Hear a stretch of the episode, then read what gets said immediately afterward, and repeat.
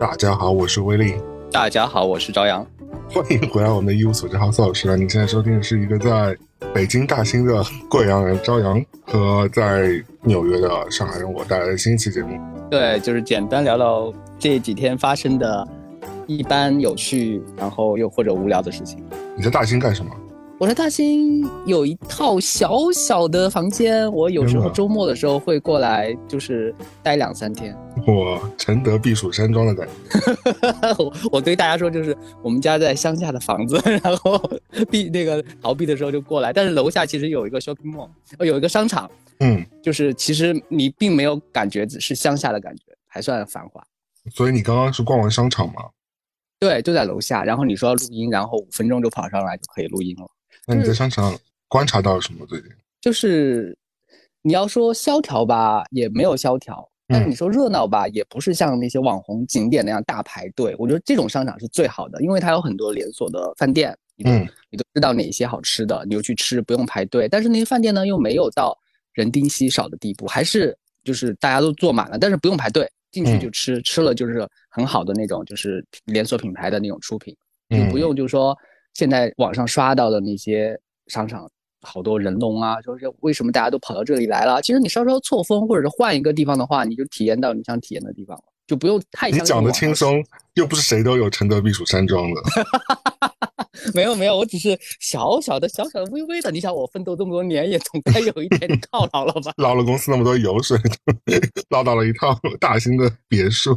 嗯，哎，那你觉得？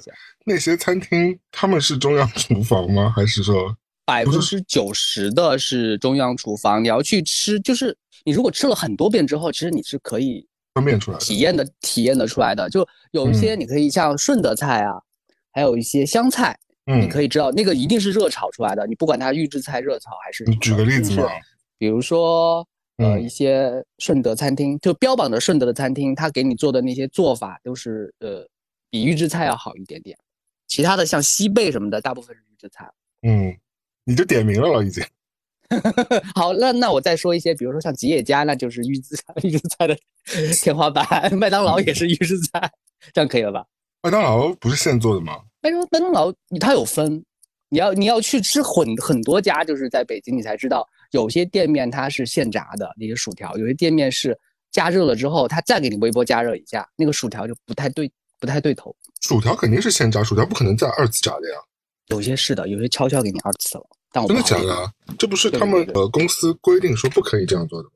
可能就是有些地方的店他没有遵守这个规定，这个要你自己去吃过很多次之后你会知道，因为有一些麦当劳大神就是也是私底下聊的时候告诉我，这样有一些区别，就不是每一家都是他们。宣传的那么那么的，你不会看我们被麦当劳投诉吧？对，不会。我说的可能就是地方的违规操作，和麦当劳这个品牌其实关系不大的嘛。啊，品牌还是本身还是不错的，是吧？对对，因为有些小地方你知道，嗯，很难讲的。是是是，为了一些追求一些利益。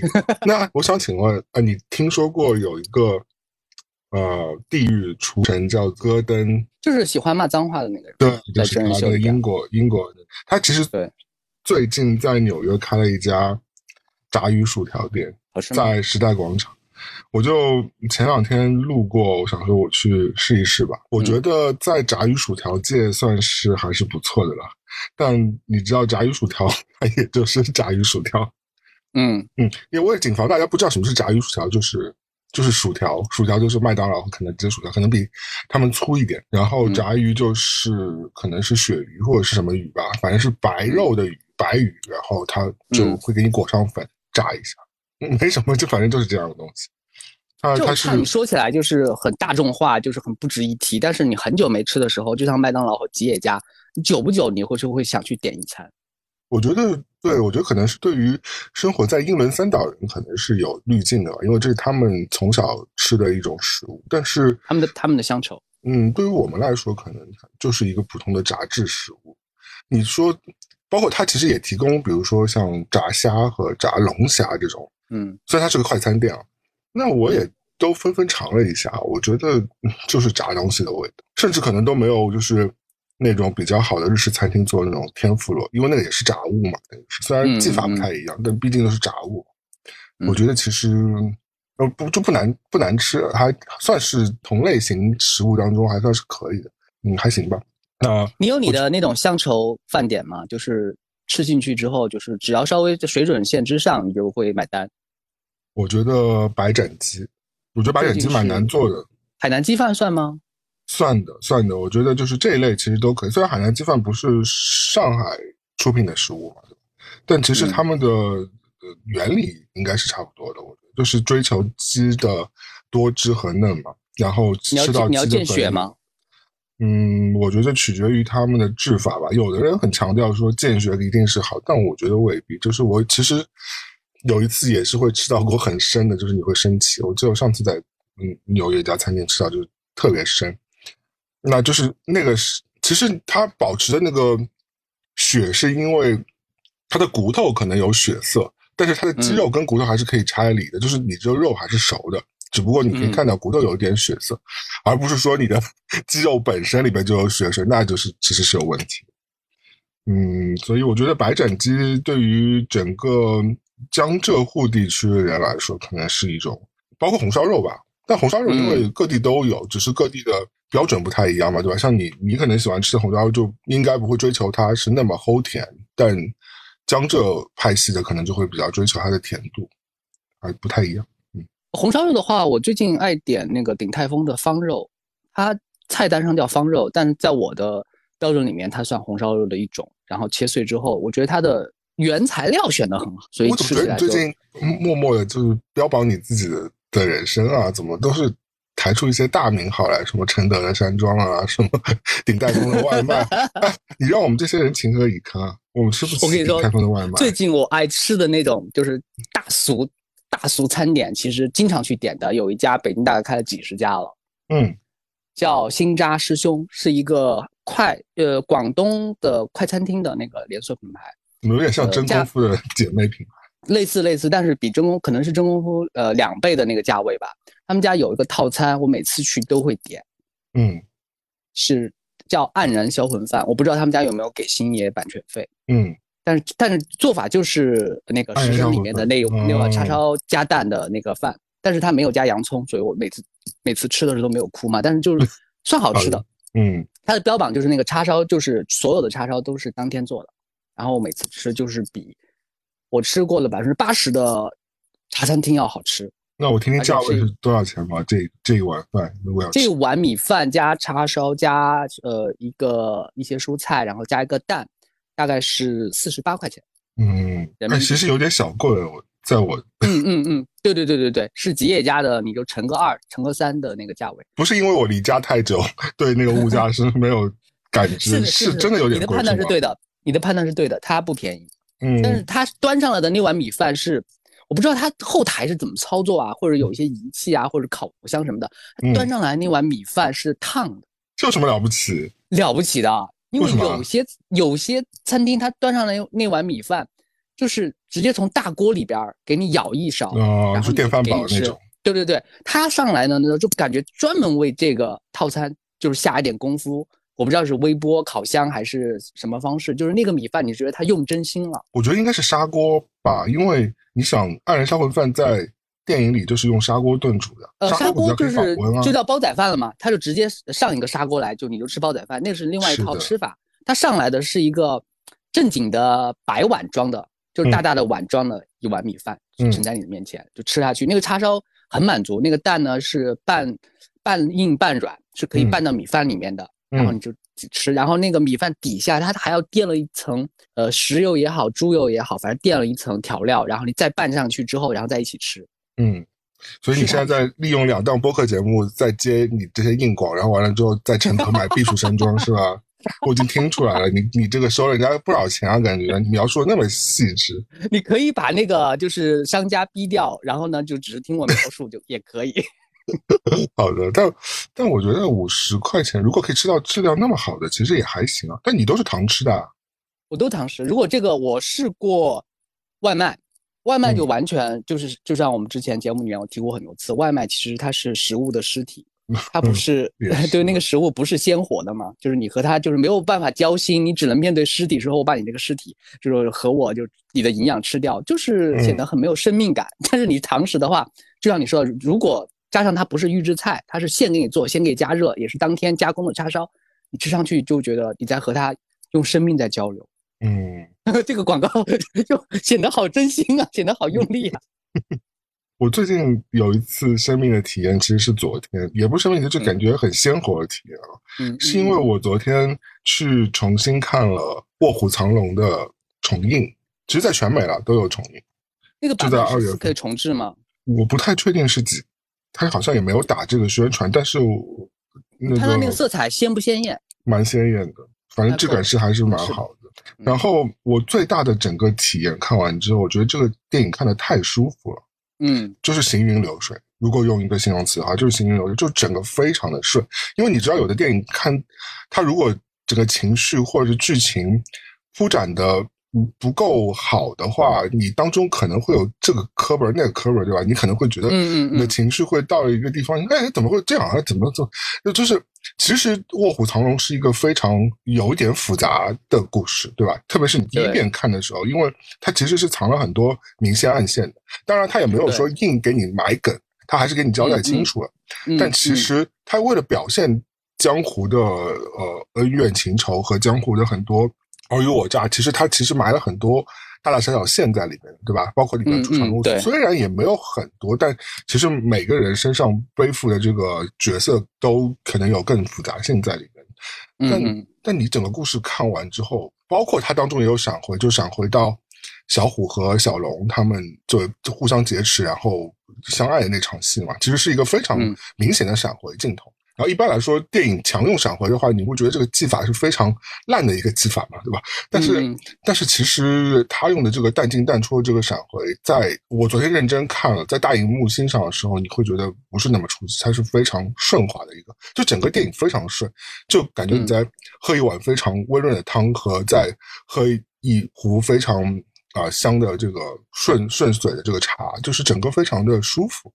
我觉得这真的是蛮不容易的一件事情，而且，嗯，我昨天想了一想，就是因为我在看的时候嘛，毕竟是子怡老师也是刚出道时候的一部成名作，对不对？嗯就是在他接完国师的那部《我我的父亲母母亲那部之后接的这一部嘛，就是其实两个导演，呃，当然谢谢国师发掘了那么好的女演员，因为我至今还是觉得子怡老师是一个蛮好的演员。因为最早是让舒淇来演的嘛，哎，这这条我不知道哎。推掉，对，舒淇的经纪人就推掉了，因为可能要占很多拍摄的时间。呃，以嗯当时舒淇接片的那个速度来说，有点影响赚钱，是他的经纪人就替他好像替他对挡掉了这个片约。哎，对，我记得还当时爆出过剧照，就是子怡老师去练功的那个，好像练很久功，为了接这个片子，对不对？所以当时拍的时候，章子怡心中非常忐忑，她是一个随时要被换掉，而且并自己并不是第一人选，自己嗯必须非常非常要像里面的玉娇龙一样，要往上拼搏，她才有一点点机会拿到这个东西。嗯所以她可能演出了这个劲儿。他很适合这个角色，而且嗯那个角色也就是一个小妮子嘛，就是其实呃不不太了解世界，但同时来说又有那种闯劲和狠劲嘛，但最后也是因为这个问题去导致他自己的陨陨灭嘛，就是整个整个跟他自己的的角他的人物形象和这个角色弧度跟他自己其实是蛮对贴的符贴的。就是我我，但我昨天在想的问题是啊，就是，嗯，因为我记得我们在上次聊电影的时候，我不是说过为什么我最近都不太想去看国师的电影，就是因为我觉得国师对于很多镜头的处理是我不太喜欢的嘛，就是包括一些血腥的镜头，啊包括一些就是对于女性角色的命运的把控嘛，我觉得。国师可能有一些太硬了，就是在处理这些事情上，就是可能有点太太没有怜悯之心了。但你回来看李安，你看，嗯其实李安，我后来想想，他也拍过这种谍战戏的嘛，最有名的那部，对不对？色戒那部。然后你包括看到，其实像这部《江湖恩仇》的，因为其实里面有很多打打杀杀的镜头，那你真的会你在大荧幕仔细再去判断一下，你就真的会看到他李安导演镜头的克制，他没有说就是不是说用大血。呃肢体横就是大肉大血，肢体横飞来表现说这个江湖是有多险恶的，因为有很多表现，比如说我们看到什么以前有些嗯比较制式的电影啊，比如说像锦衣卫啊或者那种那种类型的电影，对吧？他们就很爱就真的你头飞出来血滴子，就是头被砍掉就头被砍掉，然后血喷一墙就喷一墙嘛，对吧？那种武侠片里边就是非常就是明目张胆的去表现这个呃江湖的险恶，包括我们很多。呃，包括比较近代的表现谍战戏或者是枪战戏的时候，也是非常残酷的嘛，就希望看到断肢残垣，然后嗯尸体和血浆的这样的类型的处理嘛。其实我们回到《卧虎藏龙》，它里面有很多段打戏，很多段蛮呃重的一些，就是包括有一些呃子怡老师跟那个江湖人士群殴那场戏，其实其实是表现江湖蛮凶险的一件事情，但镜头就处理的非常的温柔。你也可以感觉到说那些人是有恶意的，那个闯江湖不是那么容易的，包括闭眼狐狸，就是对啊佩佩老师嘛，对吧？就是你都可以看到江湖的险恶，但是其实他镜头处理的都是非常克制的，你可以感觉到。包括后来我想想看《色戒》，其实也是一样的。你有看到汤唯被吊起来打吗？也没有吧。他其实把这部分镜头处理掉了。我相信收起来了，对吧？就是包括你看到那些抗日学生，他其实的最终就也就是枪决的那场戏嘛，就不太。有那种你知道吧？就是同样也是表现特务，就不会有那种名家三兄弟。记得那个胡歌他们那时候演的那个，嗯，那个戏嘛，就其实也是电视剧嘛，伪装者，对，就也是有很多大段就是拷打那种特务多坏的，对我们那个对好人阵营的下毒手的那种戏份嘛，对不对？就是泼冷水啦，再把人家叫起来，再继续打啦，再拔指甲什么，就是你就会觉得高下立见。你懂我意思吧？就是我知道，我知道。嗯，所以我觉得李安导演之所以会被所有人捧到这个位置，嗯，绝对是有他刀剑之处的。他处理这些镜头是非常，他思考过这些问题。你当时看这个电影的时候，你有什么想？你你你最大感悟是什么？我当时看的时候是觉得自己其实要。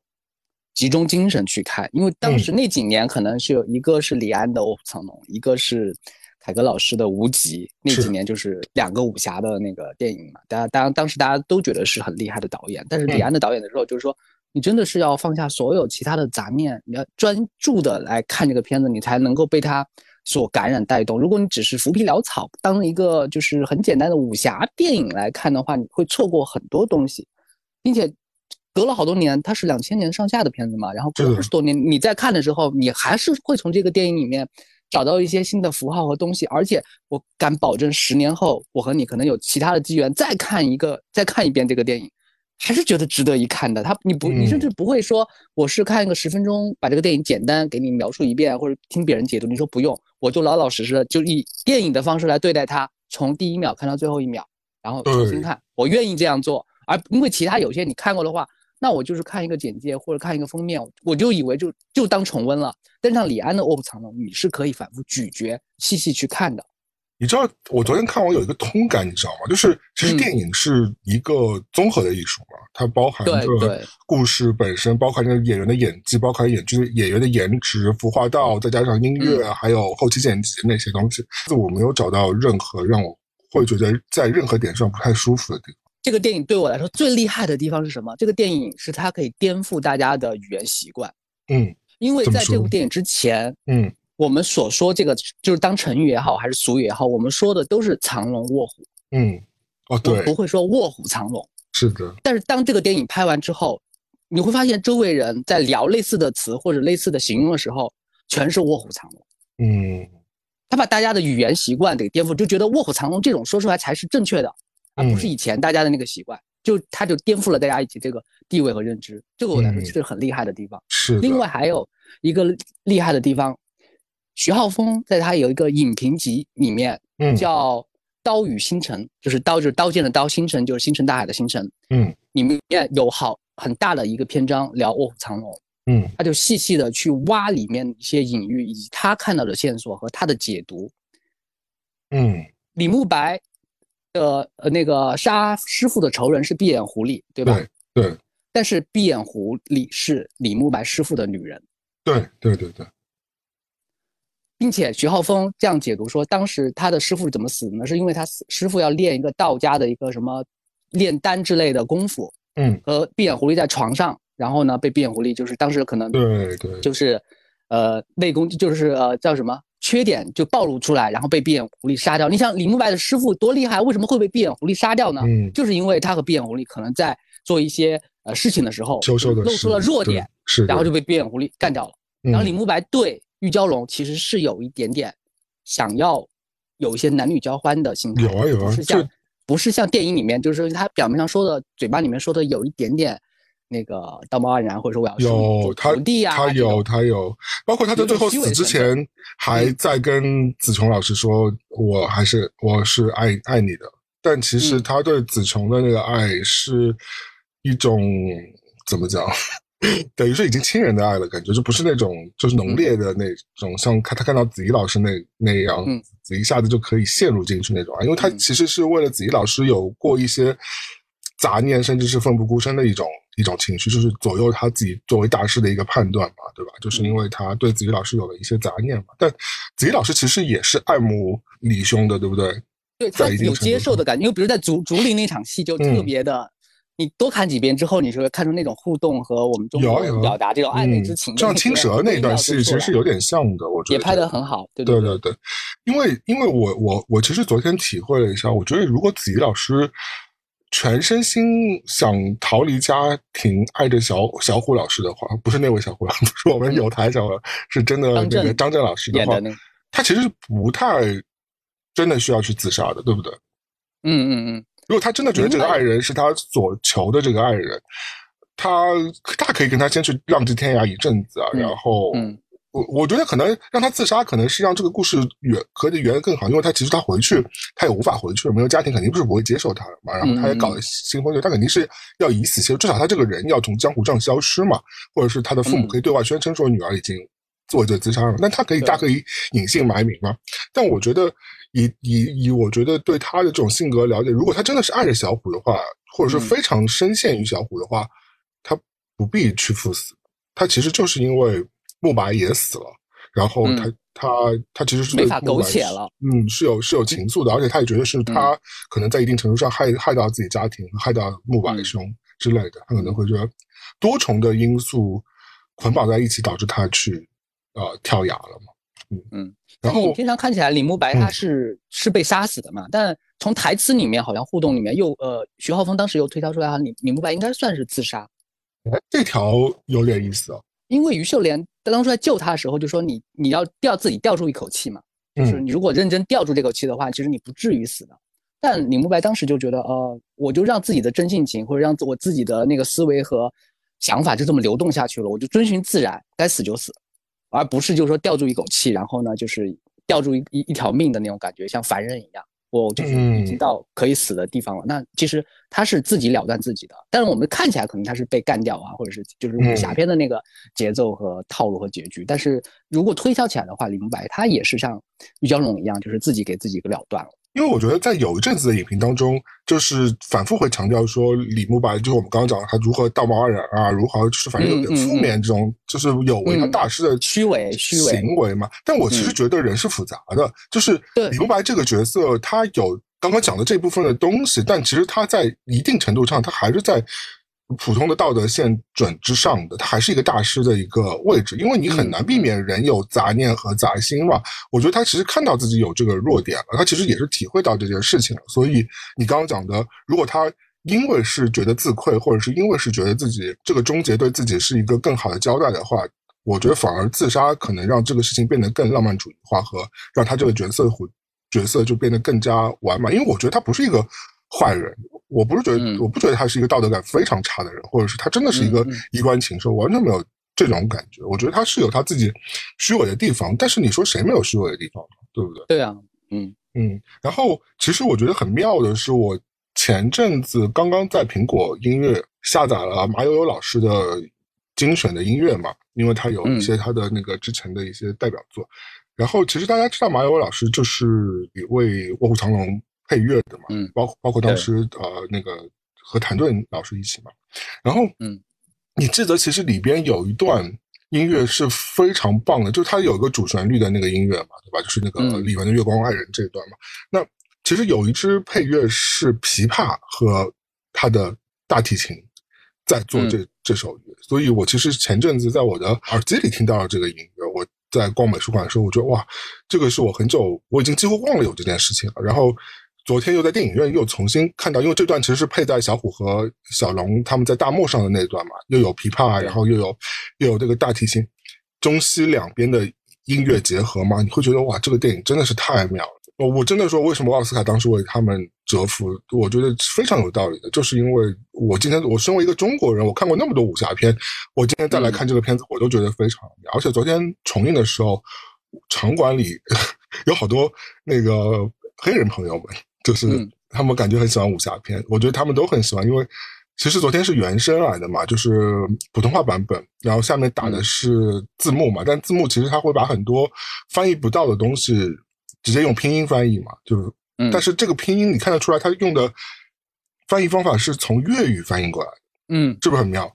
就它不是，比如说铁，它是翻成不是 T I E 嘛？照理说，它翻的是 T E，就是其实是粤语的那个铁的发音，所以其实是我觉得对我来说都是一个很就是很妙的一件事情，整个整个过程当中，对，嗯，我们现在就是来对比一下，我们不会。就是隔了几年之后，我们不会那么津津有味的去聊《寄生虫》，但是我们会津津有味的再聊《卧虎藏龙》。我相信这就是经典的力量，就是它可以反复的让大家去看。那你觉得《卧虎藏龙》是李安老师让你觉得最好的一部电影吗？我喜欢，我个人啊，个人的偏见啊，我个人是喜欢他的那个，就是呃父子三部曲的《推手》《喜宴》和《饮食男女》。那你挑一部嘛，不许跟我说三部，我大家都知道那三部很有名嘛。对不对？我个人喜欢《饮食男女》。嗯，我想一想哦，哎，你这么说的话，《饮食男女》和《喜宴》，我觉得都可以排在我蛮前面的两支。嗯，因为我都看过好多遍了，其实很多遍。对，《饮食大女》，你是觉得这种家庭情感很妙吗？当你活得越久啊，或者我活得越久，就是就是这种家庭之间埋在那个温情脉脉底下的那些暗暗涌的那些 情节，你会你会越觉得李安是懂中国人的。所以，但是你觉得这是一种华人家庭会有的情愫吗？就我们其实也要回到这次为什么会重映嘛？就是，嗯，其实是因为子琼老师嘛，对不对？然后，那子琼老师为什么会最近大红？就是因为他拍的《瞬息全宇宙》嘛，对不对？是。那《瞬息全宇宙》讲的其实也是亲情的关系嘛，就华人家庭的亲情关系嘛。所以你觉得李安老师的亲情关系和两位 Daniel 老师打造出来这个亲情关系，他的？不一样的地方在哪里呢？李安老师呈现的是一个更全面的图景化，比如说他老父亲或者是三姐妹，然后每个姐妹面临的那个感情观，她要面临着和这个社会接触的那个点，以及她爆发的那些矛盾，而且她没有用超能力和大开脑洞的这些这些，就是现在我们看起来很有技法式的方向去写，他就是写一个，就像你家隔壁邻居发生了一个值得一提的八卦的小事儿，然后说一说，然后拍给你。然后你回头去看的话，就觉得这个电影里面藏着的一些关系和中国人对人情世故的理解，嗯，其实更丰富了。嗯，梁子雄那个就是，对梁子雄那个就是单向，他的情感视觉上是超载的。嗯，他就通过不同的世界和想象力给你展开，就说他大概有多么丰富，这个人生有多少选择，他是通过影像和现代特技升级了给你表达，可能几年后还有更厉害的特技给你表达。是，但是李安在九几年他就就很细的给你。讲出这个事情，你会觉得李安的电影里面是那个世界其实更庞大。嗯，怎么说？它不是很千万个世界、千万次元，但他他一个世界就给你塞很多你以前其实并不知道的东西。可能我们是十年前看《饮食男女》，但是今天再看，今天你再看你的家族关系，你和你父亲之间以前就是隐而不发，或者是大家默默忍受的地方，你觉得哎，好像是说中了你内心点。那些点未必是哭点啊，不会让你哭，但是是你。觉得是中国人相处的一些方法在里边。虽然我们一直觉得李安老师是一个很温润的导演，对吧？没有他，他其实他不温润，他其实挺有锋芒的。但这个锋芒是他就是藏得很深，酝酿过的那种，对，就包装过一下。对对对，他很有锋芒，他不是那种中庸的人。对，我想我想阐述的是，其实李安老师才是爆款制造机呢。嗯，对不对？你看他很多电影全都是制造了很多。爆款的现象啊，包括《卧虎藏龙》也是，包括你说的《喜宴》也是当时那个出柜类型的电影当中一个非常重要的一个代表性作品。包括你说对《少年派》《影视男女》当中的片头那一段，你说现在是不是每年都是有公众号会把那段再截出来再放一遍？对，那个鲨把鱼抓出来鲨鱼，然后包包小小笼包那些镜头嘛，对不对？包括配配配上那个非常剁肉的那个节奏的那个音，再加上那个很欢欢快的那个那个乐曲。包括还有什么？哎，我唯一好像不能接受是双子杀星啊！我到现在还没有接受这部电影。你当时有被震撼到吗？我首其实可以聊一聊他上一部那个比利林恩的中场战士，那是那是上上部了。双子杀星应该是比较新的那一部，就是技术革新。上一部，嗯，我可以，呃，不，不能用原谅这个词，有点太冒犯他了。我可以跟李安导演道歉吧。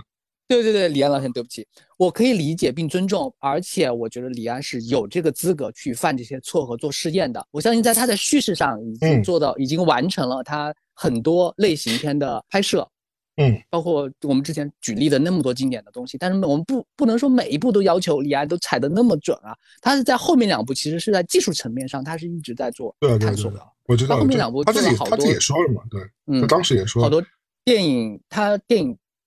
包括比利林恩他的那些多少多少 K 的呈现，它是一个拍摄方法上的革新，是当下我们这一代人没有办法去理解。有可能他是在呃三四十四十年代都打算拍一部《阿凡达》这样一个野心，但是可能就是拱不到那样一个地方。嗯，但是我觉得李安已经也已经想通了，就说我已经比如说六十岁以上了，嗯，你再让我讲一个呃完整大家幸福的故事，我是可以做到的。那为什么我就不就是撒泼一点呢？我就我为什么不任性一点呢？为什么不叛逆一点呢？我就是大家不买单又怎样？嗯，我觉得李安做迈出这一步其实是很有勇气的，因为好多人就是就怕好就是年纪或者位置到了一定地方之后，越怕老了之后那个受不住，或者是翻车叫什么？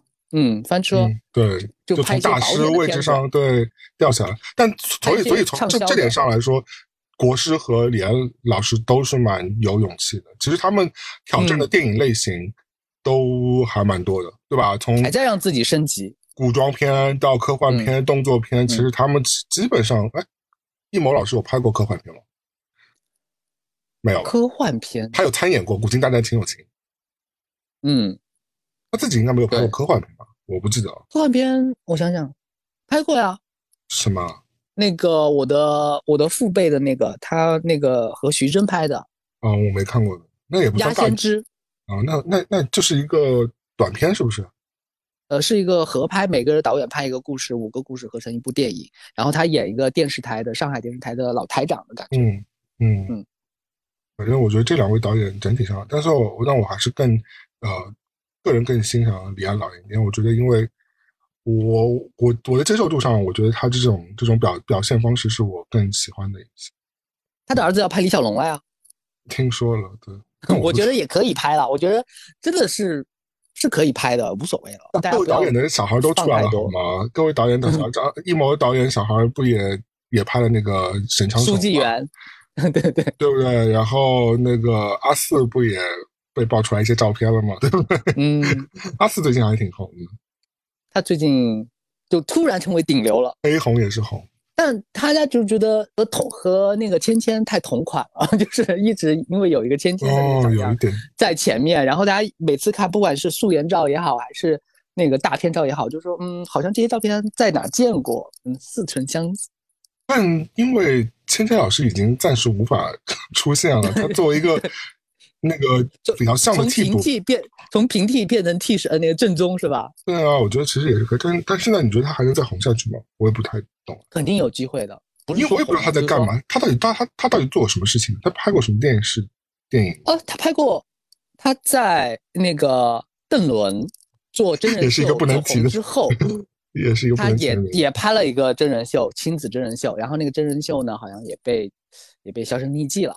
因为当时可能真人秀不允不太允许，就是太多小孩暴露的那个成分。然后呢，他在呃单改剧还有小孩突然爆的，就就因为他当时是和一个亲子关系的真人秀，是一个明星和一些小朋友互动的那种真人秀。但是当时可能不太市面上不太有允许有，就是让小孩过多的暴露，不能让小孩过多的呃沾染这种名利心，可能就这方面就。不太鼓励做这个，那节目没成，其实没成，但是他拍了。接接下来单改的那个片子呢，又成为我们这边的就是一个小主流，或者是新的主流吧。他演过啥？多浩一型，然后拍完之后呢，和罗云熙拍，拍完之后呢，就是也。当时也炒了很多新闻。罗云熙又是谁？就是一个古装美少 美少年吧。啊，好累哦，要知道那么多人。普及这些，但当时就是也炒了很多这种两个人男男主 CP 的这样一个新闻。但是这个片子现在还没有上，是因为一到某一个节点之后呢，单改剧可能也不太允许浮上层面了，很多单改剧也就这么销声匿迹了。但是，但是，嗯，这两个月很多单改剧又冒出来了，井柏然的那个剧啊，付辛博和张新成的剧啊，然后好像最近范丞丞的那个剧都会出来，但是我觉得你都不会看，我怎么可能会看嘛？我连 一博和战战的那部一战成名的片子我都没看过，那不是最有 名的一部嘛，对不对？还有那个什么《江山山河令》什么的，之后之后之后几年有《山河令》，然后现在也不太能提。我是一丁点可能 兴趣都没有。我连这个片单给你好像一点点给那个就说出来，我也觉得很难，因为我真的也不是他们的受众。你会看吗？单改剧？我会看一些单改文章，比如说呃《将进酒》啊，还有 P 大的一些小说。就是那他的描述就是他褪下了长衫，露出了。诱人的酮体，然后走进了 成华玉池，就是是不是这种描述嘛？我也不太懂啊，我没有看过这种小说。哦，有很多版本的，有些版本是结版，有些版本就是很凶，不堪入目。有些版本你不觉得？那你把不堪，你把不堪入目的那那个版本发给我看一看，我都想看。你觉得？你觉得作者根本不了解那个人体架构？你觉得作者就是闷在那个房间里面憋出来的？你就当笑话看也可以。他粗暴的进入了我的身，你你占有你不用看，你不用看，你甚至连简介都不用看，这个这些世界都都不用碰了。这个不用碰，就相当于前几天我不是漫威好不容易有正经的电影在院线上了吗？对，你去看了吗？我没有看《黑豹二》，我看了《蚁人三》。昨天其实我去电影院的时候，大多数人都冲着《蚁人三》，因为是两地同步上映的。那昨天其实就是十七号，你也是你们的十七号嘛？那对对对。就是几乎是同步，而且你还蛮赶时髦的耶！你去看了首映哦。我就是专门就是蹭这种热点出名的嘛。好吗？好看吗？怎么说呢？首先在买票的时候呢，就有一个小惊险，嗯，因为我突然看见所有北京的院线啊，北京的那个电影院里面百分之九十的场次都是三 D 的。怎么了吗？你？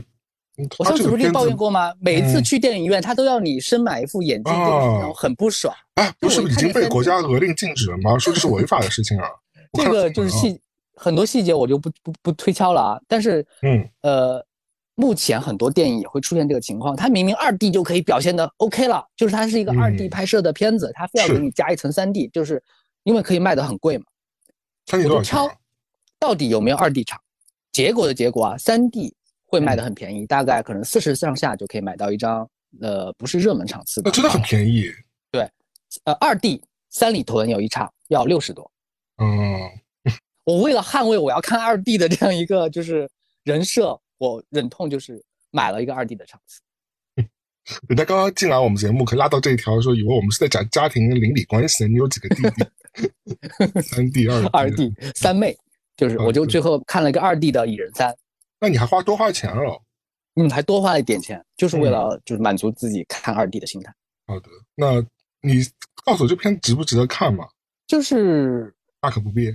设定很庞杂，然后剧情很低幼，很低幼，那么差评价，完了。他给你先期铺设的那些就是量子世界，那就是和之前我们以为的这种。大家普通生活的世界是完全不同的架构，嗯，但是它呈现出来呢，里面的外那个量子里面的生物啊，或者里面的各种战士啊什么的，有一两个你觉得有一点小巧思在里面，但其他都是情况人形生物，你就觉得自己好像看了一集，就是多花了几百万的奥那个奥维尔号，本身本身奥维尔号我自己很喜欢啊，我也蛮喜欢。但是我很喜欢奥，我个人很喜欢奥尔号，因为它是一个带着喜剧基因的星际迷航。对，它有很多星际迷航的基因。对 对，他在他给你开玩笑，但是他有好多设定和社会人文知识的讨论，让人很沉迷其中。但是我们的预设是奥二维奥维尔号是一个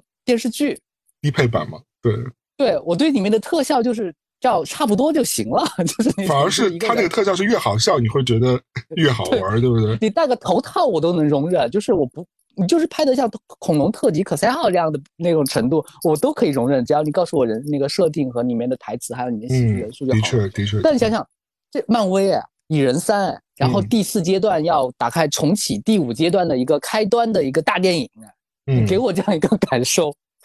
我不能说不买单了，我也买单，我也觉得你的叙事啊，你的故事线啊，你引入了最大的那个反派啊什么的，都我都可以。就是反正他就不如那个《奇异博士》《旺达寻亲记》了。嗯，比那个还长那个我已经觉得有点，就那个不，我也没觉得那个很难看，但是我觉得那个不好看，嗯因为我记得好像说实话，那部真的是我最后一部进影院看的漫威电影，因为在那部之后，我就再也不想看漫威任何大电影。漫威好像最近他们要调整的策略就是前几年他们认为太集中和批量的，就是做剧集方面的那个项目了，嗯导致大家觉得漫威有点掉价。嗯因为就是收看的那个渠道和就虽然更便利，但是你不会觉得它是一个电影级别的叙事时间线了。因为以前我们看什么复联啊、什么美国队长啊，都是说每一次都要很正式的去电影院，好好的坐下来两三个小时，等你给我讲一个好故事。但现在我就是，哦，今天又上了一集，哦，又觉得这个故事线啊，今天女的绿巨人又遇见这样一个糟心事情，大家像嗯看一个都市小喜剧一样在对待这些东，大家对待它已经很草率了。我以为这是他们的居正方案呢，就是就是但是他们 穷有穷养，富有富养但但是他们开始承认这这这一步走点走的有点拉胯，啊，就是等于说是你做了一个品牌的副线，但结果把品牌主线的这个价值给拉下来了。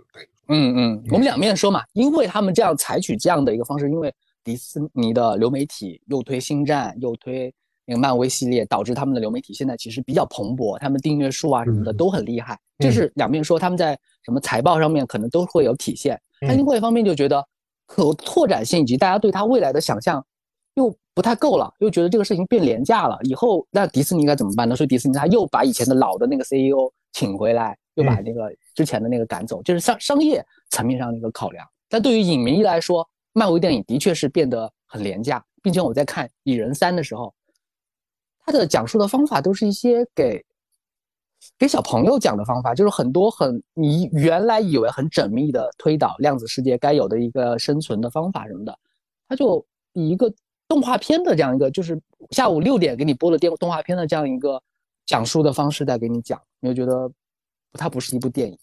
你们下雨了？没有啊，那为什么我听到有雨声？我们今天的确下雨，但是现在没有。而且稍等你稍等一下下，一分钟啊。嗯，我知道是什么了，嗯，是我炖的那个咖喱牛腩 炖干了一点点。他用声音在引诱你。那那其实你回过神来，我觉得可能也是最近几部片子的制作本身就是有问题吧，包括像之前的《黑黑的小猫咪》那部，对不对？就是我觉得最近的这些片子的特效都有点，我都不太想看，或者是它特效它的那种是那种廉价的绚丽，那你会觉得这屏幕上很闹，但是震撼不到你任何的感受，包括那些我是看到一些报道啊，嗯你说。我是看到一些报道在说，比如说《黑豹二》，它是因为可能主演的关系有上，然后呢又因为上线的日日期定死了在那，它必须嗯。在那一天上映。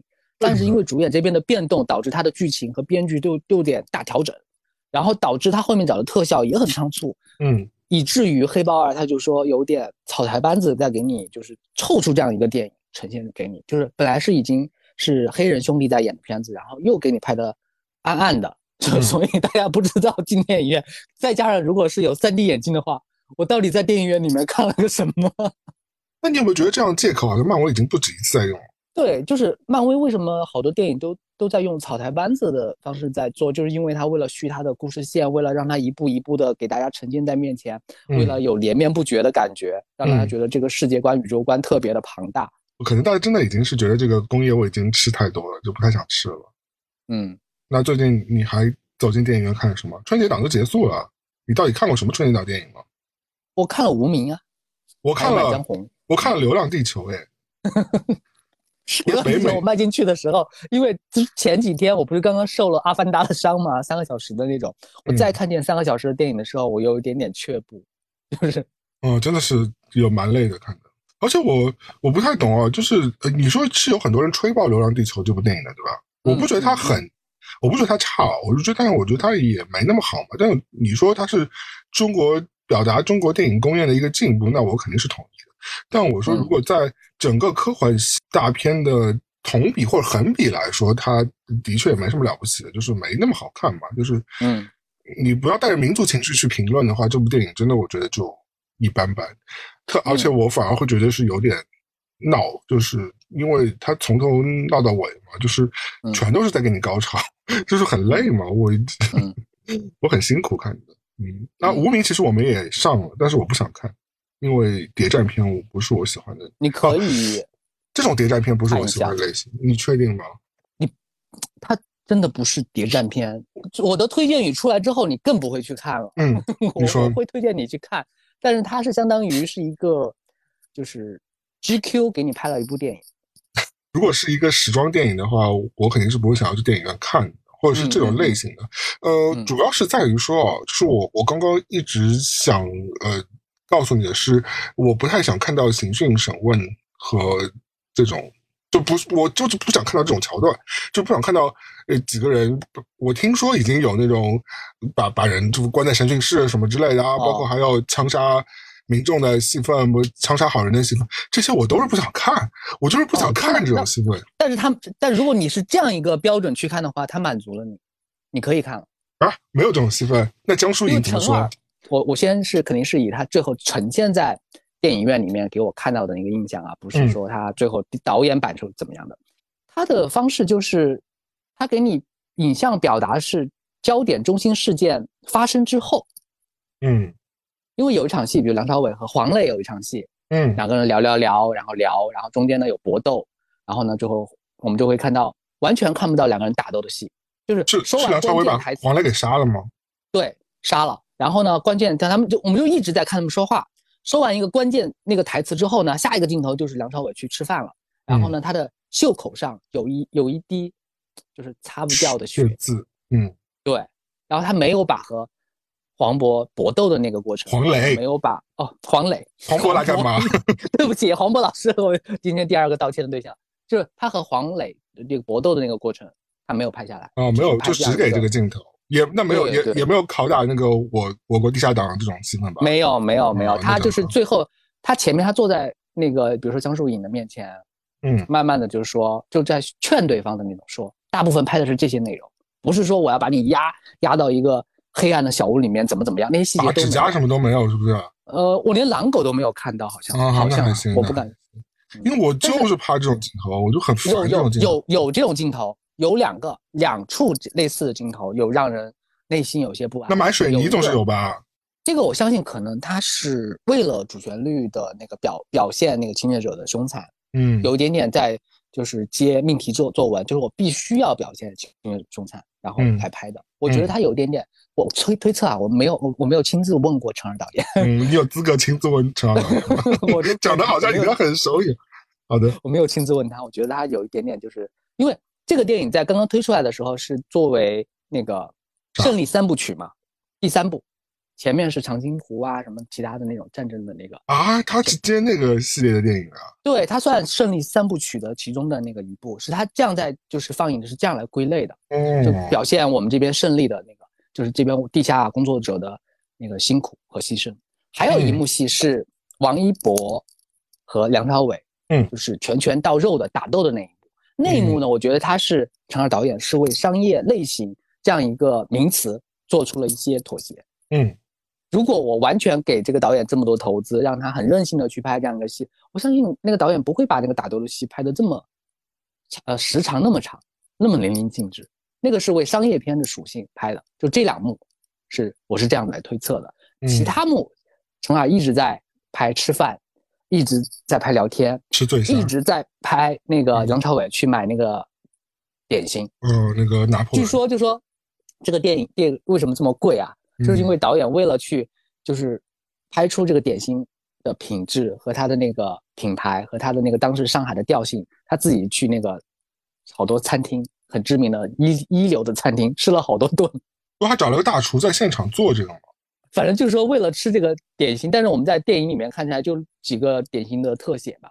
可能就是如果是一些商业导演，可能他都自己不会去自己去拍这些镜头。嗯，这就是一个作者导演他要做出的一些不一样的地方。那我劝诫大家吃拿破仑的时候，千万不要跟自己有中意的对象去吃，因为会吃的很难看。因为它有很多酥，就是就一直会掉，掉那种屑屑，你也不嗯用把那个糕点买到别人家里面有铺地毯的那种家里面，真是，就是你吃。你吃它的感觉，就是等于说你在用门牙把那个薯片嚼成小碎碎，然后吐在地上的那种感觉，就是那个。哦，那这种糕点就是要不就是自己买起来，自己一个人享用，要么就送给别人，让别人一个人享用是最好。就是很难吃，酥是很酥啦，但是就是非常难那个进食，非常难进食。那我必须要找一个很光滑的房间，然后里面就是这些屑屑也好打扫，然后才可以吃这些用。个盘子啊，或者用一个要戴塑料手套啊什么的。但是一旦想起这些流程，我就不会想买这个点心了。真的点心就要很随意的用手去搓呀，因为太酥了，就是哎，反正就咬一口，虽然好是挺好的，就是但酥很非常酥酥，很好吃，很好吃。啊，那呃，陈耳导演的电影，嗯，那还有什么？那春春节档就没有什么电影了。还有这两天上映的那个打乒乓的重新上了，比但是票房一般般。嗯，这个电影据说是扑了嘛？呃，那个邓超老师。哎，那我想问你啊，呃，你有没有看那个？你有没有看那个动画片的？中国奇谭对你有没有看那个？我有看啊，八集我都看了。我个人喜欢第二集，然后呢，第一集呢有也心有戚戚焉。不要给我讲第几集，给我讲名字，给我讲名字，谁知道第二集是什么东西啊？我都忘了。第一集是小妖怪的夏天，第二集是鹅鹅鹅鹅鹅鹅，叫书生嘛，对不对？对对对对对，第二集感觉就是那样拿要拿出去得奖的那种企图心，你就可以看出来。有有有有一点。导演的作者性啊，和他要表达的那个中国传说啊和奇谈的部分啊，然后后面的呢就是命题作文，还是命题作文。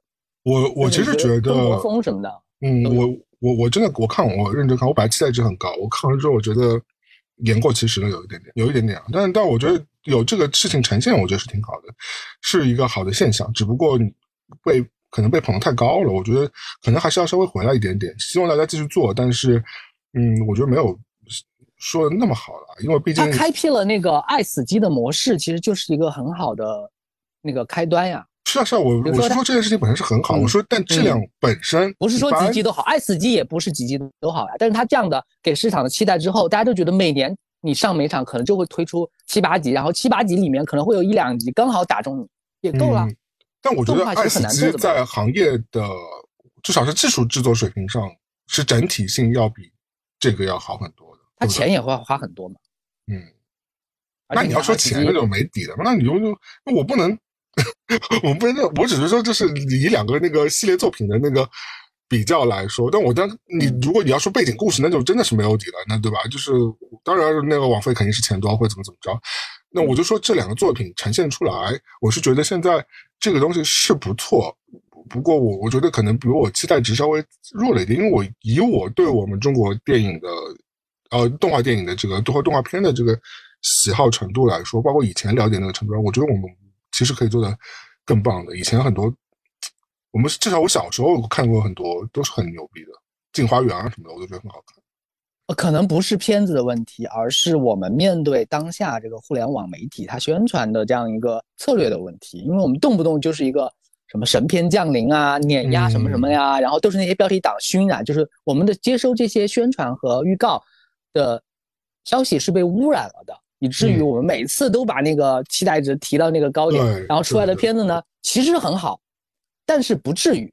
其实就是这就是这句话就可以形容了，这些片子都可以看，都可以看，然后都是水准之上的，都没问题。但是你推到我面前的时候，你不要说什么今天有明天无，然后然后呃你赶紧看，不然就删了。然后什么什么央视又说什么什么全中国人都在转发，你用这些套词来拱这些片子的话，一方面把这些片子给污染了，另外一方面又让我们觉得嗯就觉得这个片子你不用到这个位置，它是合格的，是可以一看的。其实嗯是媒体的问题，不是片子的问题。是是是，你说的没错，这个那我也要反省反省，我以后是不是还要接受媒体的这个案例？对，你想想，其实今年我们我们这个节目里面讨论了，比如说像上那个《爱情神话》呀，嗯啊，《瞬息全宇宙》啊，其实都是都是很值得琢磨，可以一聊再聊的一些主题。对都是可以大家来反复去看。然后好的片子都一直在出现，《中国奇谭》啊，然后包括你看不进去的《流浪地球》，它都有可圈可点的地方。啊，你不要污蔑我啊！《流浪地球》我是三个小时坐在那顺顺利利看完了，好吗？我旁边那个女生 一直在哭哦，真的，我觉得很感人哎，因为她从头哭到尾哦。嗯，我我不太懂哎，但我但我大为震撼，就是她真的从头哭到尾，我都不好意不太好意思。我想说，你是心情不好吗？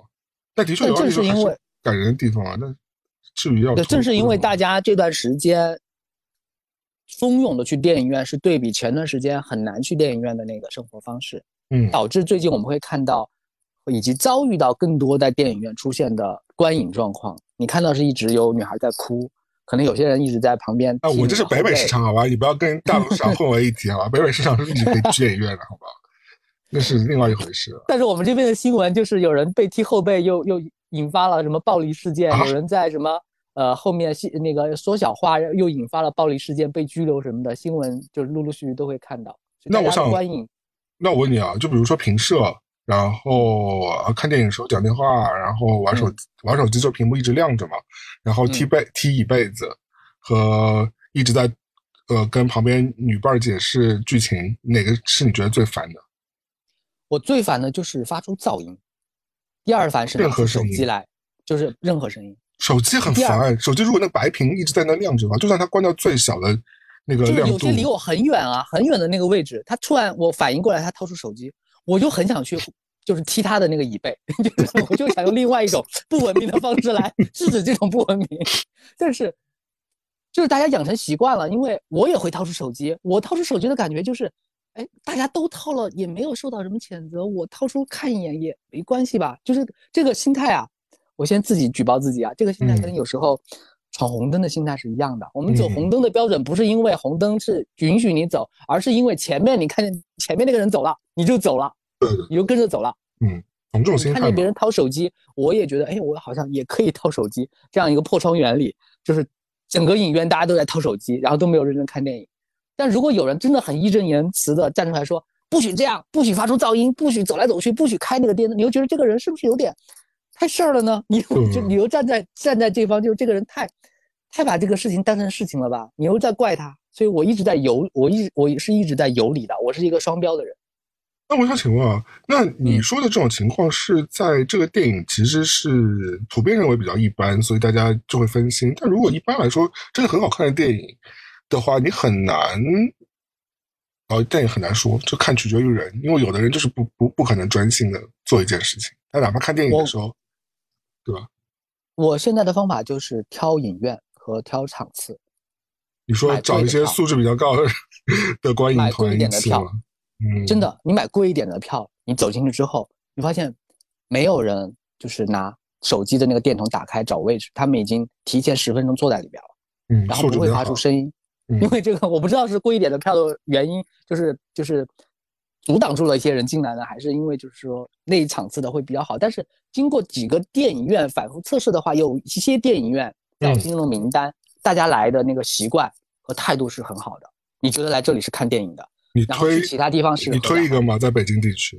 我推一个，肯定就是当代的那个电影院和博物馆那几个。嗯，那可能影迷真正的影迷比较多，对吧？那个电影院最邪门的地方是票房巨差的一部电影，你去看满坑满谷，你买不到票。但最后你去看那个票房差的无无止境，但是票房很好的电影呢，在那个地方就是没有人看。很正常嘛，那你影迷你不得跟大家有点反骨吗？你大众都喜欢的片子，我还喜欢，那我哪是资深影迷了？对你反向去操作，去那个电影院，你就可以测出票房了。这个电影座无虚席，这个票房一定很差。对啊，就像我上次去伦敦那个呃艺术院线嘛，那个影厅小的要死，大概只有二十个座位吧，然后又就是一个工作日，完了之后票价又死贵，又是一部非常晦涩难懂的艺术电影。结果是满座，你知道我怎么说吗？那就是因为其实还是有一些啊艺术电影的粉丝的嘛，对不对？对，当然各花入各眼，我觉得这其实也是要要给别人一些机会的，对不对？哎，我刚刚想说的一条是通过哦，通过动画片这件事情，因为我不知道你有没有最近看过，好像在应该是在奈飞上了一部新的《匹诺曹》，是陀螺岛的那部吗？前几个月不是有部他导的那个片啊？你说那个什么珍藏柜嘛？那个对不对？你说那部那部导演那个导啊？对对，是他拍的，是他拍。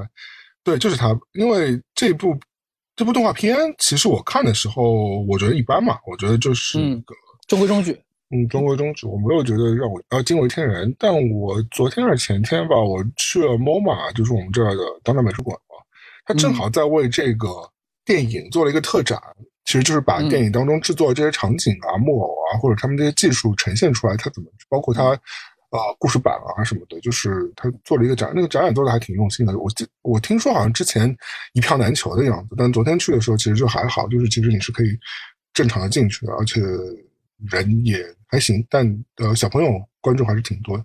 那我看到那些实体的那些木偶，它大概也就是一个木偶，差不多二十公分、二十五公分、三十公分的样子，就是那种它是通过那种木偶定格动画来制作的嘛，对不对？然后。其实还是蛮厉害的。当你看到那些东西的呈现在你面前的时候，你会觉得制作这部电影是要需要有多用心和多不容易的一件事情。但，嗯，但怎么讲呢？就是很多时候你就是无法看到这些东西啊，无法看到这些背后的东西。但你其实是不是你很多东西，其实你知道它背后制作的原理的时候，你就会觉得哇，这个东西很神奇。包括我们随便举个例子啊，比如说你说那么工业的麦当劳的薯条好了，对不对？其实当你知道它去通过机器去。田里收割完，统一清洗，统一削皮，统一把它切成规格整齐的条，统一速冻，然后统一运至到每个餐厅，再用同样标准去炸制。这这件事情本身都听上去很 amazing，对吧？很很不可思议，对不对？当知道这个事情的时候，你就觉得一根小小的薯条是有蛮大的故事在里边。但你平时的魅力，对，那你如果你不不去细想的话，其实你根本不会觉得，你就会觉得它就是一个五块钱一包或者十块钱一包的一个东西嘛。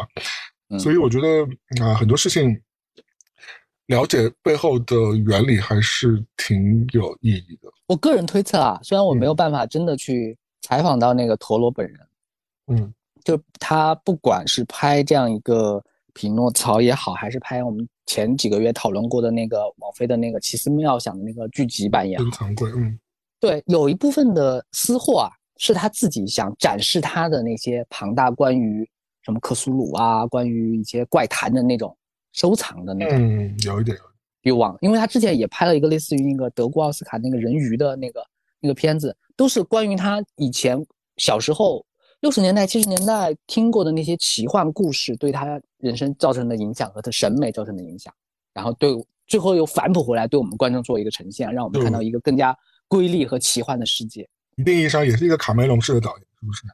把他兴趣爱好变成了电影制作。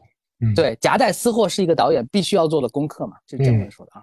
嗯，就是他一定有他的那个审美。我想请问，如果讲到夹带私货，你有你有没有看第一季的在阿玛总上推出的一个纪录片，叫做《Clarkson 的农场》？第二季了，现在。你当时看过吗？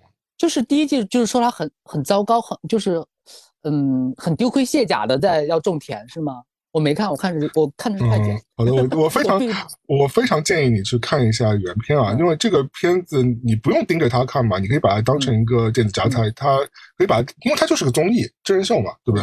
因为它就是讲他去种农农场，包括我们现在国内也有一档有一点点小模仿，但可能不太一样的一个找胡咖去。那个种地的一个种地吧少年，对，不是胡咖，是偶像练习生们啊，whatever，反正就是找一些 民众吧。然后，但呢，Clarkson 还是蛮注重于经营农场本身的，就是他他还有很多蛮相对来说比较专业的东西的。所以第一季我本身是很喜欢的，然后第二季我也是一口气最近推出的之后就把它看完了。我我其实是一直是蛮推荐推荐大家去看这个这个。它不仅是一个你对这个部分事情的了解，因为我相信大家都很多，我们听众朋友，包括我自己，我们都出生在城市里嘛。对你对务农这件事情，其实本身来说，对你来说就是一个非常知识体系之外的一个事情嘛。但其实我发现到第二季之后，他已经不是一个简单农民了，他真的是一个农业的那个，就是整个商业运作的好多想法都在里面了。对啊，因为你想成为农民，你不仅仅是你要四季耕种，你要嗯懂得那个。哦，那些生物的那个市场，对你还要会买卖，包括你还要会经营，对不对？经营其实啊，当然经营就包含所有事情吧，包括种植，包括后来那些所有东西。但是，并且你要你要去赌赌那个下一个季度或下一年这个市场畅销的那个农作物到底是什么？有些时候你会赌赢，有些时候会赌输。而且最主要是现代务农，我我其实看了之后，我发现现代务农其实你还是需要钱，因为这些东西它会。它是一个整个区，甚至是全球化的一个思维在里面。对对对对。我们这边很多种田的农民伯伯，他买的那些农药啊，或者是种子啊，其实他相相比来说更国际化，因为他买一些大大公司或者是国际公司的那些品牌的种子，然后他才觉得这个是有收益的。对，反正是跟那个引入尘烟那种种田是完全不一样的一个概念。不是不是不是，对对对，所以我觉得这个古典一点嘛。嗯，这我觉得如果对于我们都市人来说，可能会给我们带来一些启发。我觉得，包括在生活上和包括说，他会给你一些释怀，因为。呃，种田这件事情，虽然你有很多科技的成分在里边，但其实很多时候也是看天吃饭。所以很多时候也告诉我们说，你要放宽心。有很多事情不是你虽然尽了力，但是你无法控制，是你就是无法控制。所以我觉得这个电影之所以现在，我记得 M D B 好像是九的一个高评分，豆瓣应该也是蛮高评分的吧？很高，两季都很高。嗯，我非常推荐大家去看这个，不要学习朝阳看快剪，因为这个其实无所谓的，因为它也没有什么。很强的剧情啊，就是它其实就是一个，你是非可以非常轻松把它看完的，而且，而且这个老头本身，因为他有超能力嘛，因为他本身就是很知名的一个主持人和一个汽车记者嘛，所以他其实有蛮多钱，所以他可以造，所以你会看到他 为了弥补自己的不太懂，然后又非常那个一意孤行导致的很多错误，他又去花钱买单，你会觉得有有些东西还蛮好笑的，所以我觉得这个是我最近会推荐大家看的一个那个。一个等于说真人秀吧，对，嗯。嗯，我看剧的方法，就是因为现在就浮现出来的剧集实在太多，每个都说很经典，每个都值得推荐。比如说美剧的话，光是二零二二就有接近六百部美剧了，对大家讨论的呢，又大概可能五十部到一百部左右。嗯，我大部分百分之九十的就是草草了解，基本可能是经典也会错过，然后呢会。针对那么一两部片子呢，我是以一个一天一集或者一周一集的速度来对待。你自己是自己的那个电视台的海边员是吧？就就是其他就是粗粗了解，然后剩下的部分呢，就是按自己的趣味和那个幸运挑选，什么随机概率什么的挑一部，然后呢每天看一集，好好的对待这一集就行了。每每年可能就不要看太多的那个片子。但是热门的片子呢，我自己又会有点反骨，就是大家都看，我为什么要？我也会，我也会抓紧时间去看。你不就是不就是那个你们你们当代莫马电影院的那个心态吗？就热门我老娘不要看这种感觉。我没有这么我没有那么特别叛逆，但是就是说一般就是。哎，你举个例子嘛，比如说你讲去年或者到今年为止，哪部戏是非常热议，但是你就是老子就是不想看这种心情。我没有故意去。我没有故意去排斥它，比如说《甄嬛传》，就最明显的例子。《甄嬛传》你没有从头到尾看过？没有从头到尾看。《狂飙》我没有从头到尾看过。嗯，《人世间》我没有从头到尾看过。都是挺热的剧，的确是。《苍兰诀》我没有从头到尾看过。那你到底在看什么？其实我想讨论的事情就是说，嗯，现代人就会有一个就是欺师盗祖的这样一个技能，就是。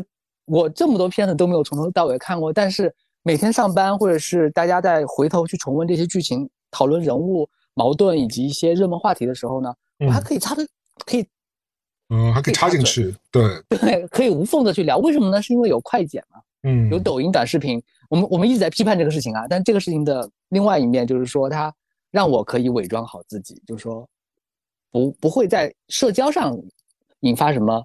就是屏蔽或者是护城河什么的。我一方面在那个声讨你，但一方面我其实我自己也会看。我我不避讳这件事情。我觉得，当然你你不可能事无巨细把所有你想看的影视剧都看掉，因为的确有很多影视剧是没有必要你真的花时间去把它看完的嘛。嗯，虽然这样讲可能对那些影视制作者不是一件好事情啊，但是我觉得的确可能是真的。我们人的精力是有限的嘛，但你又很贪心嘛，所以你说我不看吗？不可能，我也会看，但我会，嗯，我会挑一些，比如说这样的影视剧博主看。我只有一个比较个别的，但我最近很喜欢的一个，好像停更了，它叫做《看电影了没》，你有没有知道？没有。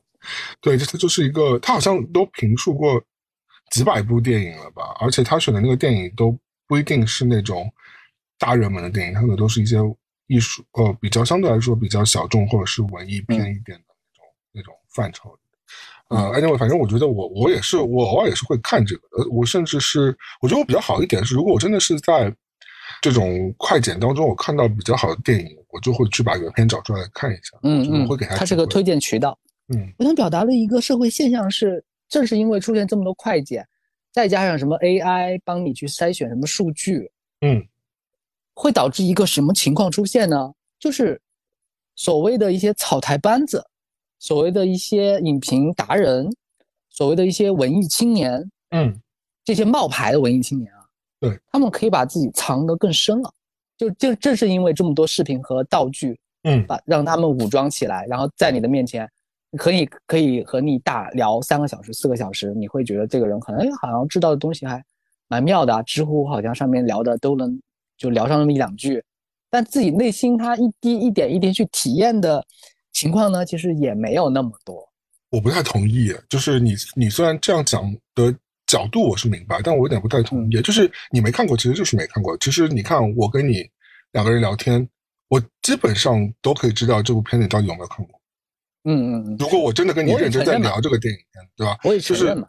对我，我觉得我们，嗯、如果你稍微你比较，你就比如说你真的是比较知道这个当中的规则的话，其实你还是可以摸得出来对对方到底那有可能是因为你是功力深厚了，你是火眼金睛了，也没有吧？你每年的那个阅片量导致大家在跟你聊一些片子的时候，你可以很快的识别。但是有些无知女青年就是很容易被这种东西糊弄啊。哦，就是你说他本身他自己的那个不够老狐狸，所以就很难鉴别出来《聊斋》是吧？那些 PUA 高手也不会把你当成猎捕的对象呀。为什么不把我当成猎捕对象？看来猎捕我。哦，这样这样说好像也不太公平啊，对不起，我对你道歉。你这怎么一直在道歉？嗯，反正嗯我觉得稍微有一点，我相信你也是吧？就反过来，因为虽然你也你看过的片子，如果今天你跟一个人聊，那个人是没看过，其实你应该也是可以当下立判的吧？对不对？我立判的标准就是说我我在判断他看的是哪个大号的快剪，就是我是这样来判断他说的话。对啊，其实是我觉得是可以感知得出来的。当然，你说如果是那种涉世尚浅的小妹妹，如果可能，当然也不一定是小妹妹，现在可能小妹妹现在很厉害，可能是一些反正就是一些小朋友们可能判断不出来。我觉得呃，也许是有可能，大家是要小心一点。但我觉得，我觉得反正这种还是露得出马脚的吧。我想重点表达的就是，可能最近这几年以后会越来越严重啊，嗯就是大家拿来装模作样的东西会越来越多。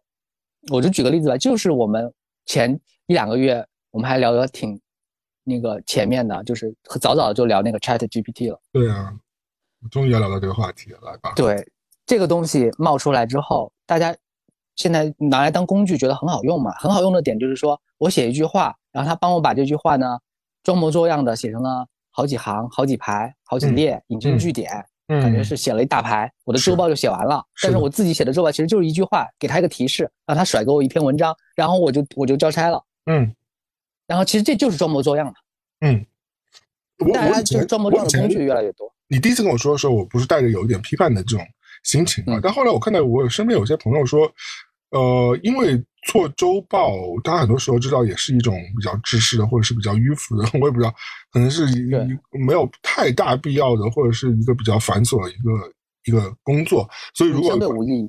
对，就把这个时间省下来，你可以人生有更多快乐的呃 moment。那所以他们就会让 AI 去，现在就是让他们去做这个周报这个工作。那我现在听下来，如果你真的是这样的话，其实好像也无可厚非啊，好像听上去也是蛮合理的一件事情，对对吧？，它也是工，它是个工具，工具是属性本身是中立的嘛。对，以我们朋友的话来讲说，就是以科技打败科技，以魔法打败魔法嘛，对吧？就是你让我做这种很傻逼的事情，那我就用一个这种的机器人来解决你我没有破坏规则，但是嗯呢，我我超越我在规则之外，然后呢，就来让这个东西并行下去。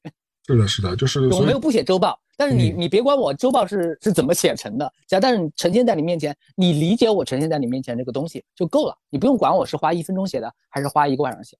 嗯，但从另外一个角度呢，昨天我就看到有人就要开始又在开始吐槽扎克伯格啊嘛，因为他说你你公司是不是还要再次改名？因为因为现在风口已经从元宇宙吹到了那个了嘛，就是等于说他公司、大家觉得他公司那个名白改了嘛，那。所以我觉得可能可能可能啊，需要比较警惕的是，其实这件事情也未必像宣传那么神，因为现在很多事情，我觉得随着整个互联网的发展和随着整个社交媒体的整体性的变化来说，很多事情我都不太敢轻易相信了，就是或者是不要那么着急去迷信一件事情了，因为我用通俗的话来说，可能它就是让你变成韭菜的一种方式，有可能啊。对对对对对，我不知道是不是真的，就是也有可能这个，呃，这个 Chat 这个事情是一个非常好对人类有发展，因为我相信元宇宙可能在一定程度上还是对人类发展是有推进的作用的，只不过说它之前就被一些别有用心的人用来当成赚钱的一些牟利的一些工具嘛。那我相信现在的这个 AI 技术，所谓的这样。这两几个月、三个月、半年，又在这种就同样的配方、同样的操作模式，对，在在这种鼓吹，我觉得大家还是稍微警惕一点点吧。我觉得，嗯，你可以使用它，你包括元宇宙，你当时我当时也说你可以使用它，但是不要去想着说去追名逐利啊，或者是我不知道，至少我我绝对不会投资投呃生成各种投资建议啊，至少我我觉得我不会去在这个事情上。大趋势和基础的理论可能是没错的。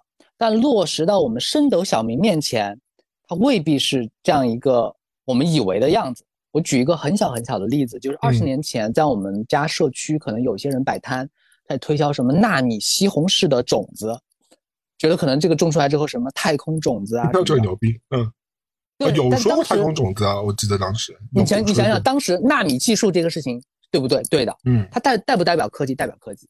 它有没有改变我们的生活？可能是改变生活，但是它改变我们生活呈现在我面前的时候，它不会写纳米科技技术，它可能是一些品牌和一些厂家，它利用了这个技术，然后呢变成一个产品，然后我们用了这个产品，然后才体现到它的进步，而不是说直接用纳米，直接用纳米的就是以它为一个幌子和一个招牌，然后拉你进一个传销的组织，这个有可能是你一个就是很多老人家会亲自接触到的，比如说可能最近或者最近几个月那些社区摆摊呢，又会写这个 Chat GPT。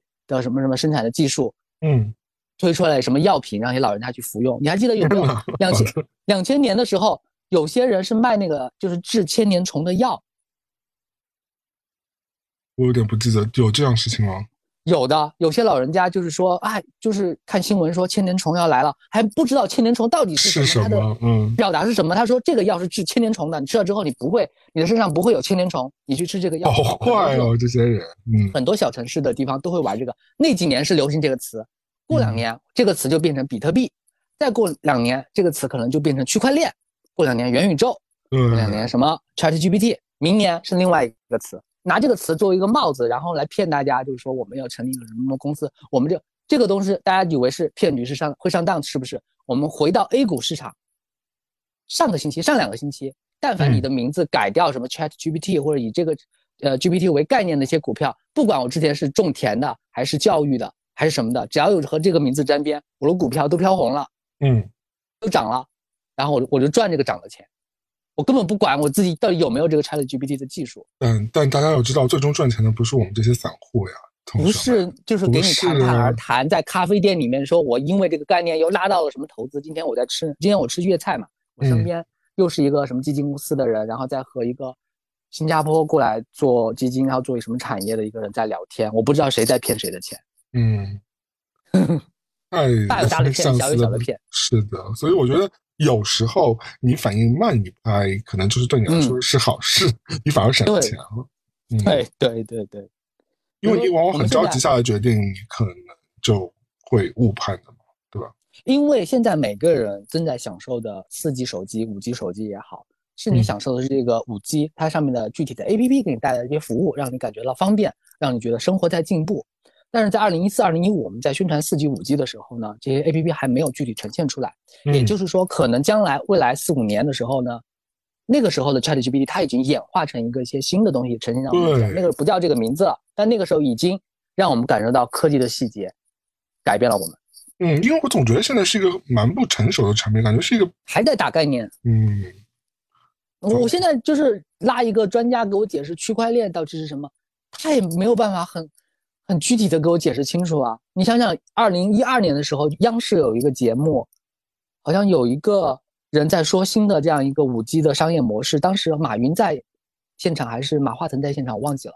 嗯，那当所有大佬都不理解这个模式，但这个模式你搬到今天五 G，大家在说直播，大家在说直播带来的那个商业巨额的利润，所有全中国百分之八十人好像都能听懂了，是因为这个基础建设已经到位了。嗯，二零一二年马云都听不懂。那个时候大家在说你是在骗钱，你是在打概念，你是在虚晃一枪，所以很多时候真是一个是看你在哪个时间点说哪个概念，第二是我们不要看到一个新的概念就头头脑一热就要扑上去，就要参与其中，参与其中都最多是炮灰，或者说或者说这种，我就随便说啊，就是说比较粗俗一点，就是或者说这种比较、比较你不太懂的这些技术的这些东西，兴许他们真的是可以赚到钱的，或者帮助嗯那些开发者啊，或者帮助这些做这个市场人赚到钱。但赚到钱的人不是你咱们，因为咱们知道这些东西不是你。第一，已经不知道翻了几手了；第二，你知知不知道的对和不对，你都不知道。然后第三来说，就是是不是所有人都一直在说这件事情嘛？就是你很难赚到你自己认知之外的钱嘛。我们一直在聊原理，我就给你聊一个现成的案例，就是有人利用那个 AI 生成的美少女，然后呢发了一个招聘帖，嗯叫聚会帖，叫什么三千人民币的买入场券，然后呢美丽的美少女女仆陪你过一天，然后附上四十八张美少女的那个资料档案，嗯，然后四十八个美少女都是 AI 生成的。那就像真人一样的那个照片，对，像真人的照片一样。然后据说报名已满，然后报名就是已经满了，满到什么程度呢？满到引起了那个警察叔叔的注意，以至于他又贴出了一个公告说，经过公安局的训导，就是我就是自己揭揭发自己这是一个骗局，大家不要再加我的微信了。然后贴了一个公告出来。那他有收到钱吗？他真的就是肯定这个骗局已经引引起相关部门注意的话，这个骗局已经开始赚钱了。嗯，当下的缺陷是那些美少女的确很美，胸部的确很大，穿的的确很少。嗯但是目前的 AI 有一个缺陷是画手很难，因为你作为一个很厉害的画家，你知道真实的画家画手也也是一个也是一个很高超的技能了，要要练嗯很久。AI 现在就是说，你区别它到底是不是 AI 的话，你具体看它的手，嗯，看它手有没有异样，有没有特别的嗯别扭什么的，你就你来判断它是一张 AI 图还是什么图就可以了。哎，你刚刚讲到这个话题，我就想到我我很喜欢那个电影，就是《赫尔》嘛，他是不是？嗯，呃对，哎，就是那你你觉得有一天，或者你已经试过了，就是跟 AI 可以发生一些情感连接的话，你愿不愿意试试看嘛？就像《流浪地球》里边刘德华跟他女儿屠洪宇嘛那个角色，就是他其实虽然不是爱情啊，但至少也是一个很绑定的这个两个人之间的情感连接嘛，它是一嗯父父女情嘛，就是真实的情感，但是又是人人机之间发生的嘛。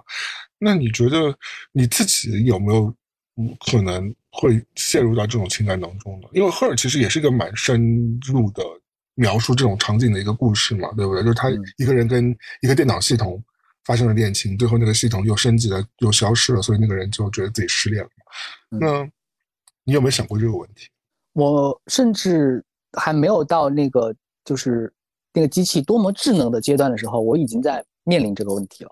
你已经在跟恋爱 AI 谈恋爱了，我不是我跟那个 AI 谈恋爱，是嗯。我家里的长辈，我爸爸他跟小爱同学沟通发生的时了候，好的，他他跟小爱同学沟通的频率是比我要高的多得多，因为他每天要通过这个智能音箱问他的天气，然后呢问一下，比如说他居住城市的天气和我居住城市的天气，还有问一下就是说，呃，今天的空气好不好啊什么的，并且老人家他会相信，因为他的对话是一个就是语音交互的这样一个状态，老人家是把你他觉是当一个人啊在聊，没有，他也知道是机器在跟他聊天，但是聊久了之后，他的语气不是在面对一个语气了，他叫小爱同学的声音的时候，是在感觉是和一个晚辈在交流。天因为我在！我在比如说我在另外一个房间，可能睡觉的时候就听他在和小爱同学聊天，我觉得他真的比对我慈祥的多。就好是妙，啊我不是说在吃醋啊，我是说他已经在接受你就是在吃醋啊 他已经在接受这个机器和他的那个有情感上的交互了。然后他到底用什么口吻跟小爱说话？就是今天乖不乖啊？今天那个天气怎么样啊？他会关心今天你到底他会问小爱同学你今天乖不乖？老人家会这样说话的，天哪，我疯了！那就等于说我问 Siri 你今天 可不可爱呀、对这个不是你在思考一个未来科幻问题了，它已经存在于现在我们社会中的一个。我相信过一两年，不管是天猫精灵、小爱同学或者小度，它会升级成一个更有情感价值和情感服务的机器了。嗯，我相信的。但我我觉得我真的我很坏，我每天对 Siri 都很凶哎，就是你命令式的口滚口你调教出来的那个 Siri 可能就会有一点高冷，或者有一点斯德哥尔摩症。它以后可能苹果会把 Siri 升级成它，你以为你在和它有情感上的互动。那 Siri 你不就是应该更准确的告诉他你要让他干嘛吗？那你说的越标准越好。当下是半智能的嘛，过两年它就会开始读你的潜台词了。如果你想想 ChatGPT 这样一个有人性化、通过了图灵测试的一个语言交互系统，变成语音的版本，现在已经有了，微软有语音互动的这样一个版本了。嗯，你跟他聊天就不是一个简单的命令了，真的你就会以为你在和一个人类在谈朋友。哇，那还挺好玩的，其实很近啊，这个事情很近的。我觉得我的归宿可能就是跟 AI 谈恋爱吧，然后无法自拔，就不出来，就是约会真人，就是在一个房间里面可以待十几年不出来那种。因为你知道真人有多讨厌吗？就是昨天我又在一个 dating app 上，非常顺的话题，就昨天我在一个很讨厌，对我是很讨厌。昨天我就在 dating app 上，我告诉你真人有多讨厌，在 dating app 上就是有一个人 like 我嘛，那我就回 like，只有我们互相 like，我们才能聊讲话嘛。那我 like 他之后。那理论上就是他现在对我投射了爱意嘛，那我就回复他爱意，那我就开始跟他聊天。他就说：“哎，你有没有记得我们以前在这里聊过？”他就说在这个 app 里面聊过，那说明我们以前 match 过，后来就取消 match 了嘛。那我说好像有点印象，但后来为什么没有了呢？就什么都没有发生，因为我觉得我们俩好像条件也蛮合适的嘛。他就说，我也不知道，可能是因为这个 app 太难用了吧。那那我想说啊，也有可能，因为 app 有时候它提醒可能。不是那么及时，或者你忽略掉那个提醒，那反正我觉得也是有可能的。那我就把我的手机号码留给他了嘛。我说那我觉得那我觉得那后我给你手机号码，如果你觉得这更好的话。然后那个人就回了我一句说：“那我们还是留在 app 上再多聊一会儿吧。”我是在猜想一个，就是现在每个人可能都，包括我自己啊，嗯，都挺把自己当回事儿的。因为现在的服务也好，手机什么外卖什么的都送到嘴边，都送到家里，都是很方便的这样一个。生活的环境，以至于反正就是每个人都把自己当成皇上了，因为皇上的性格都是喜怒无常，然后呢，很草率的对对待一些很真真性情对待你的人，很粗暴的对待一些很真心为你服务的那些工作人员。我自己也会太方便了，我自己也会有。你你你这样说，我自己会也会有。但我就觉得，就说那昨天那位朋友不不是很尴尬吗？就是。我明明是你你自己说难用，那我给了你这个台阶，或者说我给你这个很好的一个往下走的一个渠道嘛，那你又自己把这个渠道自己断掉，那其实那就是不是喜怒无常加上近亲呃情切，因为他一旦觉得自己要落入现实的互动之后，他觉得迈这一步的那个冒险性比他在自己舒适圈瞎聊意淫就什么大胆的话题什么。呃，什么乱七八糟的这些话题，只是在虚拟的网络里面，他不想卖出去，他卖出去就觉得自己要面对真实，他开始。他还是可以通过 iMessage 发消息啊，他不又不用立刻马上奔现的了，就很矫情嘛。那皇上都是矫情的，所以你是说，就是人真的很麻烦啊。那你说这时候 AI 可能就不会有这种心情吧？我觉得，你反正就很就很诡异，我就不太懂这样的人类。反正反正就是我昨天碰到一个很好笑的事情。那呃，我觉得我们最后。趁着节目快结束的时候聊聊，嗯，哎，马老师最近在干嘛呀？马云吗？马，那马云在加拿大。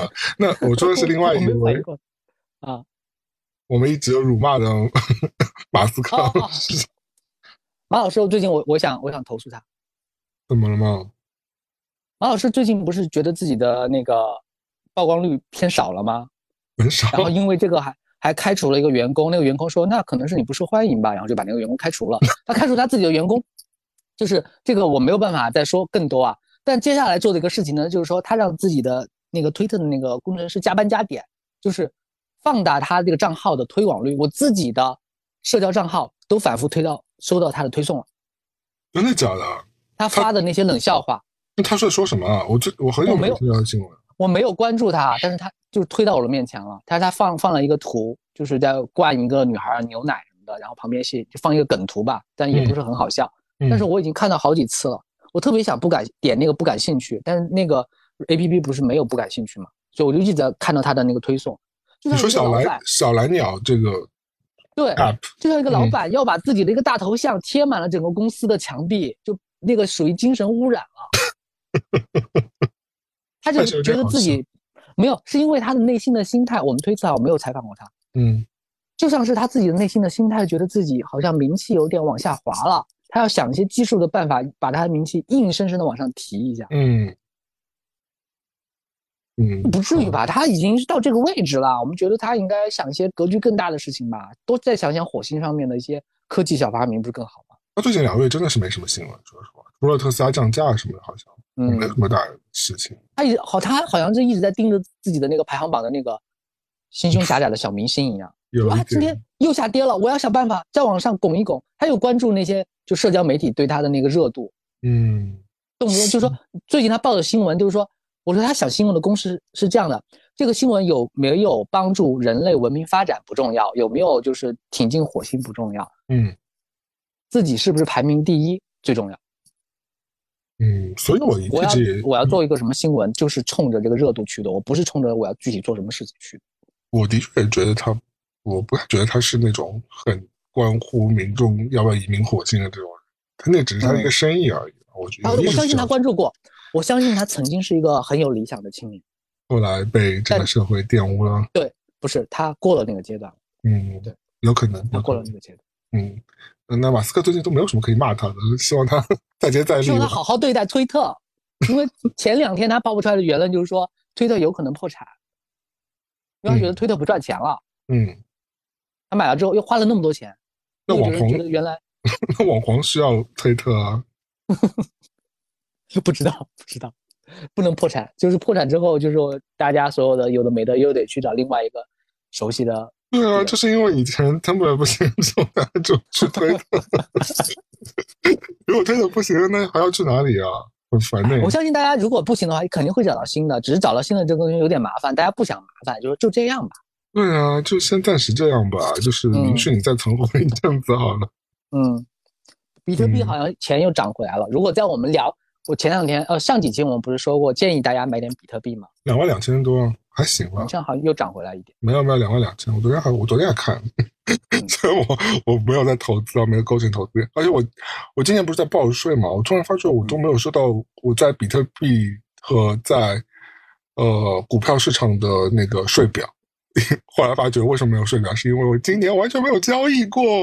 哦，所以你一直就今年你一直是站在场外在看这个升升跌跌的事情。就是还是在场内，因为你有钱在里边，但只是因为哦这个钱最近反正也没有什么好动的，那就反正就放了。嗯所以今年就是没有任何，呃，没有形成过，就去年整二二二年啊，就没有没有进行过任何一笔交易，包括比特币，包括那个股票。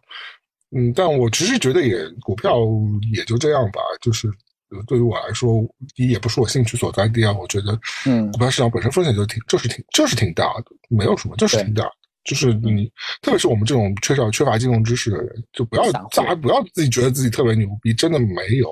嗯就是你可能赚钱，就是你走了狗屎运，但大多数你想算机构，我不觉得我们算算得过机构。甚至我觉得我去买彩票的那个概率和我买股票赚大钱的概率是一样的。嗯，还真有可能，因为你买股票可能就是会亏本的，买彩票嗯兴许亏的还没那么多呢，因为你不花那么对不花那么多钱去买彩票。有个万一，并且我鼓励大家去海外其他地方国家的时候呢，有机会去买买当地的彩票，因为我有朋友在日本，好像是买了张彩票中了几万块钱人民币吗？人民币。哇，那嗯，我觉得这也不要鼓励吧，你们不不鼓励，但是有我就是这个，当这个事情真的发生在你身边的时候，你就相信在你的身上的概率也变大了。反而变低了，因为因为在你这认识这波人当中有人中过，就说明你们很这个几率就会对在你们这个认知是错误的嗯，但这个认知是真切的。就像比如说你认识的朋友，比如说小虎，他买彩嗯票，他中了五百万吧，嗯，我们就相信说，那我买我也可能会中吧。我相呃信这个让你相信的是真的有人会中五百万，我觉得这个是嗯蛮重要的。但是对会不会是你中的？这肯定不会是你中啊，你相啊，信？不，这个认识是错误的，就是我去买，然后和就那个概率和之前买的概率是一样的。但是嗯当身边人中了之后，你就会相信自己会中，这是一个就是没有办法控制的一种错觉。